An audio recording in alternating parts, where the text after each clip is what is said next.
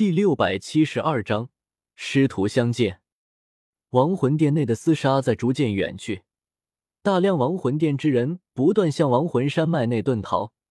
那里充斥着白茫茫的阴气，遮蔽视野，阻断灵魂感应，是个极好的逃亡场所。人往白雾中一钻，距离稍微拉远一些，我们这边的人很容易失去对方的踪迹，让对方逃脱。或许当初设立亡魂地殿时，魂殿就考虑到了这方面。萧炎没有理会那些魂殿之人，一进入亡魂地殿后，就直奔锁魂广场而来。此刻目光愣愣的望着被四条粗大黑色铁链锁住的灵魂光团，其内可以看见药老那张熟悉的面孔。砰！萧炎双眼瞬间通红，膝盖一弯。重重跪倒在药老身前，声音哽咽，透着几分令人心疼的沙哑：“老师，弟子不孝，来晚了。”自从四年前药老被抓，萧炎这是第一次见到药老，那副面容枯槁的虚弱模样，哪里还有曾经半点的超凡脱俗气质？有的，只是一个迟暮老人的衰弱。就像是一盏燃烧到尽头的油灯，只有一点豆大的火星，暗淡无光，随时可能熄灭。很显然，药老被抓的这几年内，魂殿虽然没有伤他的性命，可他过得也并不好。囚禁在这座大阵内，被锁魂链束缚着，这对任何灵魂体来说都是一场极为痛苦的折磨。庆幸的是，就在今日朝阳初升。黎明破晓之际，这场长达四年的折磨终于要终结。药老睁大浑浊的双眼，望着身前的青年和那双通红的眼睛，愣了一会儿，旋即才轻轻笑了起来，笑得极为开心。小家伙，你长大了。当年分别时，萧炎不过斗王修为，与纳兰嫣然新婚燕尔，那股一往无前的锐气，隐隐有折断之意。可如今看来，百炼钢终究没有变成绕指柔，依旧是曾经那个锐意进取的少年。短短几年，已成长如斯。萧炎鼻尖忽然很酸，很想哭，双手捂住脸庞，死死压抑住这股冲动，不让自己哭出来。他这四年来抛下妻子，抛下大哥二哥，先是去迦南学院修炼三年。如今又百万里迢迢来到中州，连儿子药渣见到他都有些害怕，像是见到陌生人一样。除了是来找轩儿，不就是为了救药老吗？此刻，四年的苦苦煎熬，一千五百个日夜的不眠苦修，如今终于成真。虽然这大部分都是我的功劳，萧炎只是走个过场，但这并不妨碍萧炎高兴。此刻擦去眼角的泪水，他大喝一声：“八级崩！”萧炎双脚猛地一踩地面，身体一旋，一拳砸在束缚住药老的四根黑色铁链上。然而，只听“砰”的一声，萧炎身体被震得连连后退，手臂发麻，而那黑色铁链只是晃了晃，表面依旧光滑，连道凹陷或者裂痕都没出现。这。这是什么鬼东西？萧炎一脸见了鬼的表情，不敢置信的盯着身前摇晃的黑色铁链。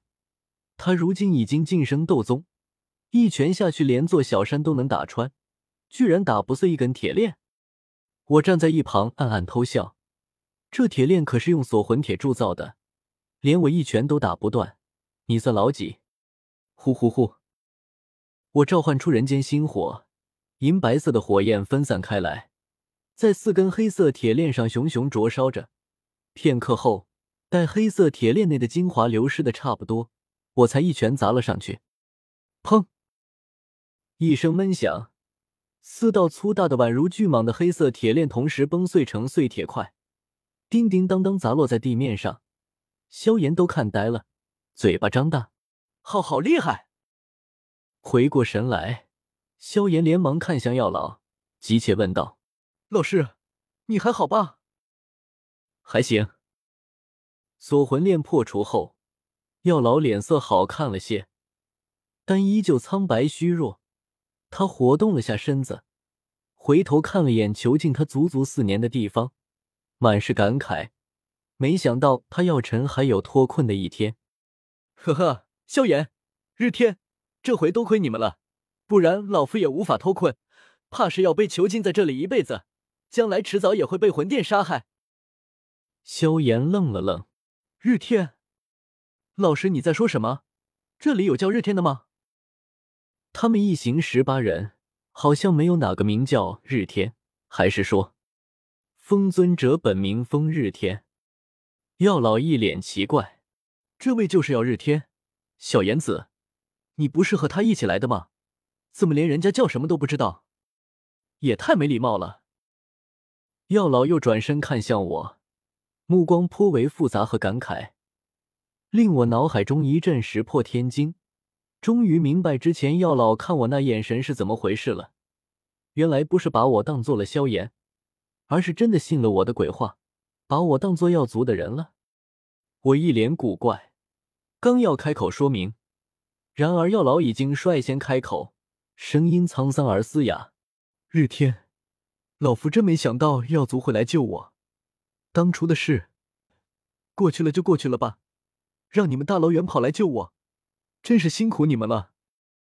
远处天际，风尊者和唐振联袂飞了回来。此刻听到药尘的话，风尊者一脸奇怪：“药尘，什么药族不药族的，你竟然会觉得那群狗屎一样的家伙会来救你？”药老一懵，傻乎乎看向我：“古灵，他不是药族的人吗？”